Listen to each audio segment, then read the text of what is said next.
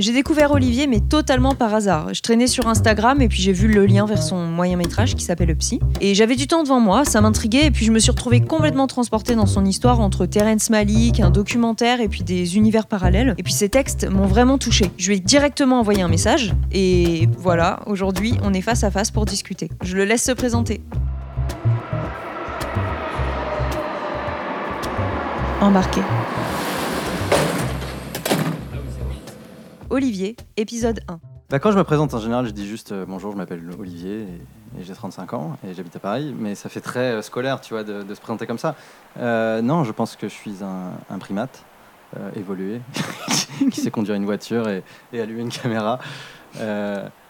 Mais, mais voilà, je suis donc un homme qui vit à Paris, qui a grandi en Angleterre et donc je suis maintenant euh, en train de vivre euh, une vie parmi euh, beaucoup de vies qui auraient pu s'offrir à moi, je pense. Je vis la vie sans doute que je suis le plus heureux de pouvoir vivre en ce moment, même si au quotidien, je ne peux pas m'empêcher d'imaginer ce que je pourrais faire ailleurs. Mais donc, comment conclure cette présentation T'es t'es idéaliste, non? C'est ça? Je pense que je l'étais plus avant et je suis de moins en moins. Mhm. Mais simplement parce qu'on se rend compte que l'idéalisme, c'est aussi une manière de, de se contrarier le présent un petit peu. Je sais pas si tu vois ce que je veux dire. Contrarier le présent Ouais, c'est-à-dire que si tu es trop idéaliste, et bien du coup tu as tendance à idéaliser quelque chose qui n'est pas, et donc du coup tu contraries ton présent, au sens où du coup ton présent te Oui. semble moins idéal qu'il ne pourrait Qu'il ne l'est, oui. Exactement. En fait, tu t'auto-pourris la vie, quoi. Comme, euh, comme les humains euh, classiques. euh, Comme tous les humains classiques, sauf beaucoup de gens qui se posent pas trop la question, et, et ça c'est tant mieux pour eux. J'étais plus idéaliste avant, et c'est ça qui faisait que je pense que j'ai essayé de poursuivre plusieurs vies différentes, en fait, même quand j'étais plus jeune. Je pense que ce qui permet aussi de, de suivre son chemin et de tracer sa route, c'est du coup de- d'essayer de, moins trop penser aux alternatives et de simplement euh, tu essayer de vivre ton moment présent, quoi.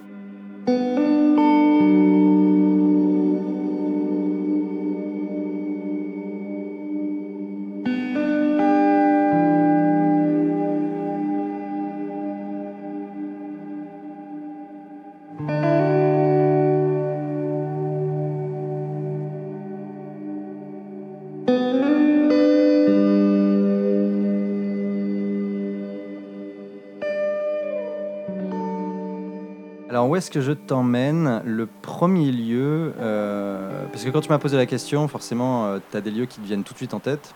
Donc je te cache pas que le premier, il est, pour moi en tout cas, il est évident, ça s'appelle euh, la plage de Sainte-Marguerite, qui se trouve euh, à Pornichet, dans, D'accord. en- dans le 44, en Loire-Atlantique. Je sais pas si tu, tu vois un peu Je par situe, euh, Tu grand- situes grandement. euh, grandement. Euh, ben, Nantes, c'est un peu la, la grande ville euh, à proximité. Donc moi, je suis né à Nantes. J'ai passé la plus grande partie de ma vie, euh, en tout cas de mon enfance, à, à- sur cette plage en fait, à côté. à Pornichet. À Pornichet. Mon père est anglais en fait, donc moi j'ai grandi une partie de ma vie en Angleterre. Quasiment pendant toute ma vie, en réalité, j'ai pas mal bougé à droite à gauche, que ce soit avec mes parents ou même plus tard quand j'étais euh, adulte. Au sein de la ville de Pornichet, il y a une plage qui s'appelle Sainte-Marguerite, puisque c'est donc une ville côtière, donc tu as, plusieurs plages comme ça. Et euh, Sainte-Marguerite, c'est celle où je dirais que toute ma vie, en fait, ça a été un peu un fil rouge. C'est-à-dire que c'est le seul endroit qui n'a pas trop bougé, en fait, qui est toujours resté le même. Et je crois même que. Donc, je suis né à Nantes et je crois que très tôt, je crois que mes, euh, parmi mes premières sorties de l'hôpital, c'était pour aller euh, auprès de cette plage, parce que mes parents, à l'époque, ou mes grands-parents, à l'époque, avaient un, appartement à côté de, cette plage, en fait. Mais d'accord que quand tu dis je suis sortie de l'hôpital, tu veux dire euh, en tant que bébé? Oui, oui, bah, je, je suis sorti, bah, je, me, je me suis évadé, en fait. Euh, J'ai tiré me sur le- le cordon et Ah, je me ouais, suis Je me cassé. dans la rue avec ma, avec Avec ma perte et tout, quoi. Voilà. En fait, je sais que quand je regarde les photos, par exemple, d'enfance, tu vois, les albums photos de tes parents, bah, il y a moi, bébé, à quelques jours sur cette plage. Et puis tous les étés, disons que c'était l'endroit où on revenait tout le temps. Puis après, mes premiers souvenirs, ils sont sur cette plage. Et puis après, donc, on vivait en Angleterre quand j'étais jeune. Euh, jusqu'à ce que j'ai 9-10 ans et on est revenu vivre en France et quand on est revenu vivre en France on est venu se poser en premier à Pornichet parce que donc il y avait toujours ce fameux appartement euh, qui, appartenait à, la famille de ma mère on ne devait pas rester à Pornichet on devait avec mon père et ma mère on devait juste passer à Pornichet euh, une année et puis on devait partir filer et vivre ailleurs Sauf qu'en fait, ça s'est pas passé du tout comme prévu.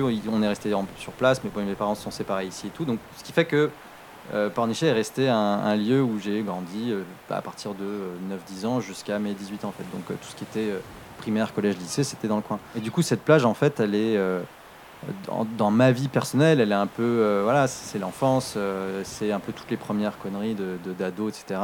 Tous les jalons de la vie, tu vois, adolescente et tout, elles étaient aux alentours de cette plage. Et puis, si tu veux, il y a des donc, tu avais des criques des deux côtés et chaque crique représente des choses un peu différentes pour moi. Tu avais un côté où c'était une crique où tu pouvais sauter, euh, tu vois, quand c'était l'été avec tous tes copains, tu allais grimper dans les rochers, tu sautais la falaise. Et l'autre crique, c'était la crique des fêtes en fait, parce que tu avais vraiment euh, des rochers qui formaient une mini plage au bout. Et puis c'est là que toutes les soirées se faisaient. On faisait un feu de camp, il y avait tous les jeunes qui venaient faire la fête et tout, donc c'était vraiment euh, excellent.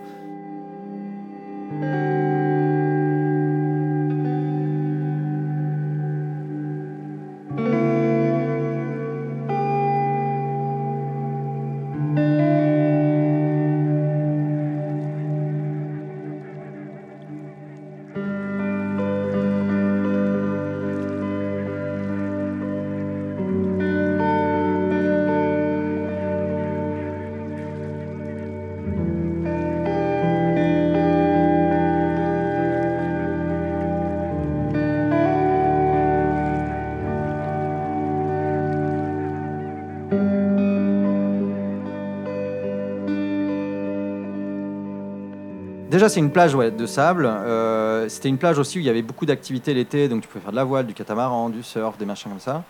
Évidemment, tous mes copains, ils étaient du coin aussi, parce qu'on y vivait à l'année. Donc, il y avait au- aussi cette ambiance, tu sais, euh, ville balnéaire où tu vis à l'année. Et euh, forcément, l'été, bah, la, la population quadruple. Mais avec les gens qui vivent là l'année, tu as un petit noyau de euh, bah, nous, on est les vrais, quoi. on est les locaux, on vit là. euh, nous, on est là au mois de décembre quand il flotte et qu'il n'y a personne, on est quand même là. Donc, on- tu vois, il y avait un peu cette ambiance de euh, voilà, on, est un peu des privilégiés sans le savoir encore, parce que ça, c'est un autre truc dont je me suis rendu compte surtout après, c'est que. Donc moi j'ai grandi là-bas et, quand tu vis et quand tu es gamin, tu te rends pas trop compte en fait de, de la chance que tu as en fait.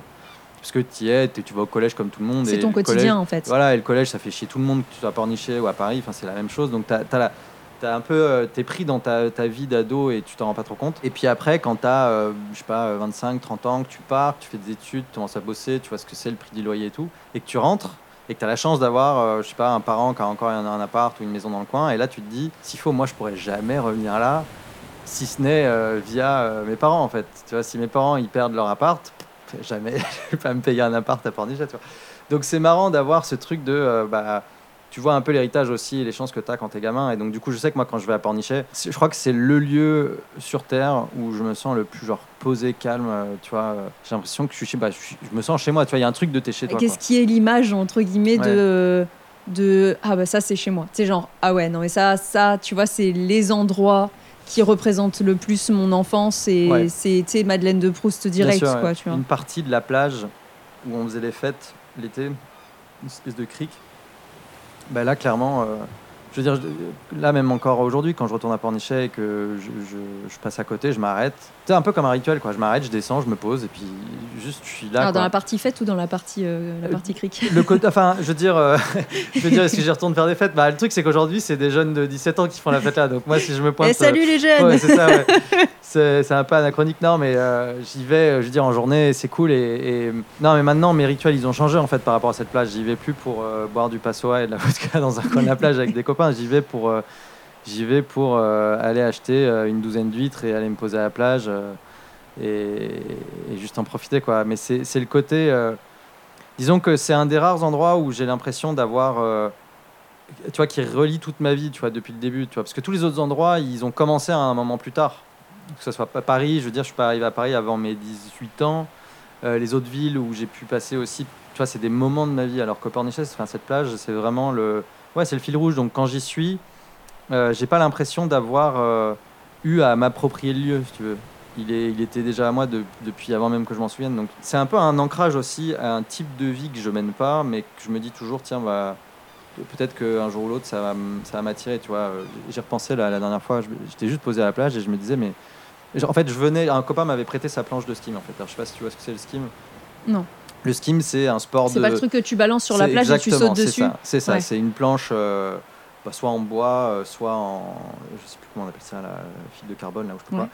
Euh, et, euh, et tu, oui, tu es, debout sur la plage et euh, tu cours quand une vague s'étale, tu balances ta planche et tu, tu glisses dessus. Et le but, c'est d'aller soit choper une vague après ou de faire un saut, des machins.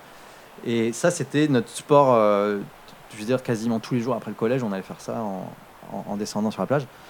Et euh, donc un copain l'autre jour me le prête. Alors je, je fais 3-4 euh, tu vois, courses parce que bon, bah, je, j'ai plus 17 ans, tu vois. Et je, je me rends compte aussi que j'ai plus 17 ans, mais tu vois, je, me sou- j'avais quand même la mémoire musculaire était là, tu vois. Je me, je me suis pas pété la gueule en essayant de sauter sur la planche, tu vois, c'est- revenu. Et je me disais, putain, le, le, le, le- le kiff que c'est en fait juste de faire ça.